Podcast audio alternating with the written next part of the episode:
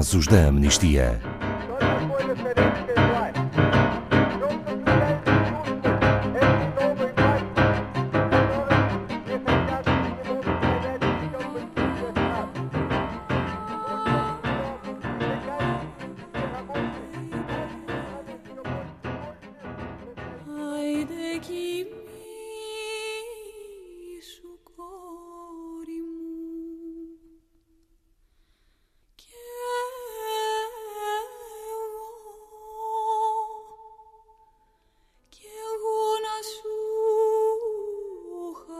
Emin Okak tem 82 anos e é a mãe de Azan Okak.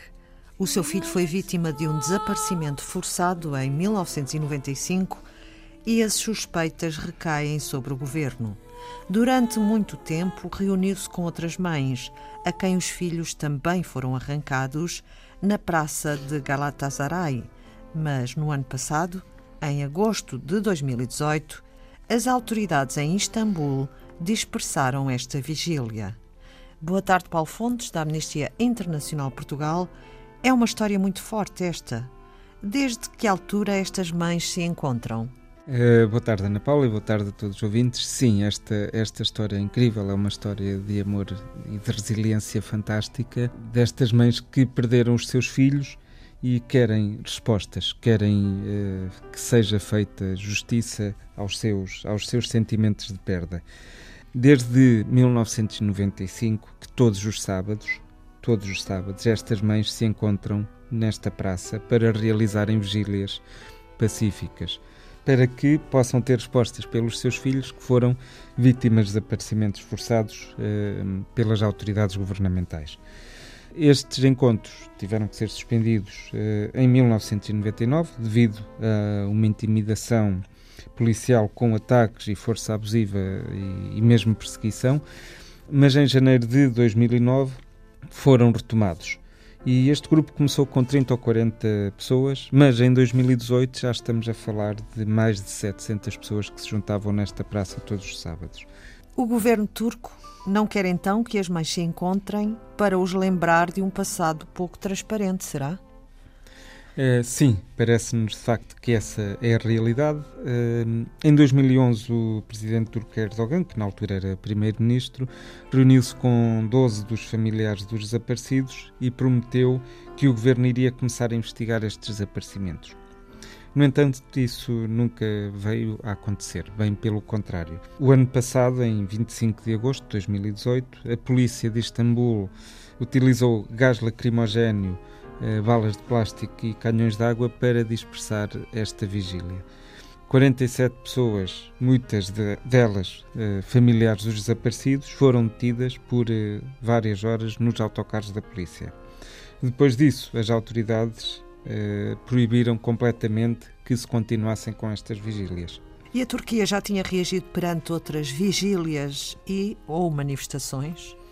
Eh, sim, depois do, do estado de emergência que foi declarado em julho de 2016, na sequência da tentativa de golpe de Estado, o governo proibiu qualquer tipo de reunião pública, numa clara afronta ao direito à manifestação e associação. Nós vimos na Turquia milhares de pessoas ligadas a ONGs, ao jornalismo, à academia, entre outros, eh, a serem perseguidas e despedidas. Portanto, todas as pessoas que pudessem de alguma forma criar qualquer tipo de dissidência ou que pudessem pensar de forma diferente do governo de Erdogan eram afastadas, eram perseguidas, eram despedidas, eram muitas vezes acusadas injustamente de algo.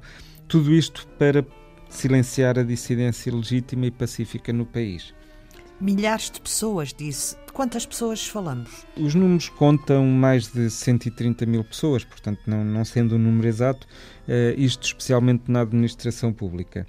Uh, entre eles estamos a falar de cerca de 33 mil professores, 7 mil profissionais de saúde, 6 mil académicos, 13 mil militares, e isto são números que representam, cada um destes números é uma pessoa, é uma vida, é uma família foram despedidas muitas vezes várias pessoas da mesma família, o que pôs muito em causa também a subsistência económica e a vida uh, familiar, não é?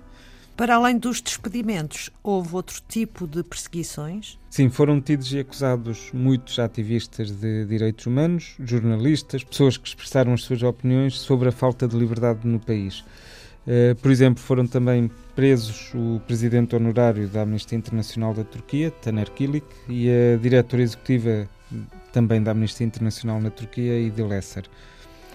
Este foi um golpe duro para a sociedade civil, Paulo Fontes. Foi, sem dúvida. Uh, na Turquia, por exemplo, foram encerradas mais de 1.300 organizações da sociedade civil.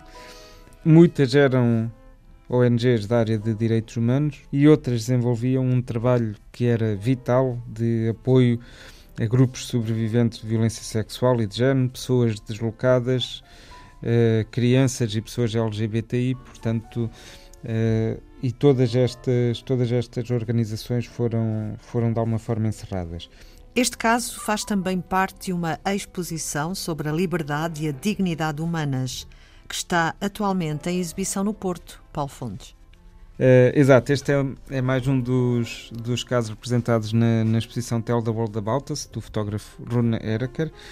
Esta exposição está no Porto, no Centro Português de Fotografia, e pode ser visitada até 6 de outubro de, deste ano, 2019. O fotógrafo andou pelo mundo a fotografar situações em que a perca de liberdade não significa a perca da dignidade humana e um dos casos que ele fotografa é precisamente uh, as mães de sábado. As pessoas, depois de verem a exposição e estas fortíssimas imagens sobre cada um do, dos casos, podem assinar algumas petições da Amnistia Internacional uh, que têm a ver com a exposição para poderem de alguma forma passar da introspeção que é a visita à ação. Uh, e esta é uma das, das ações que temos lá patentes. A petição está também no nosso site em amnistia.pt. Obrigada, Paulo Fontes.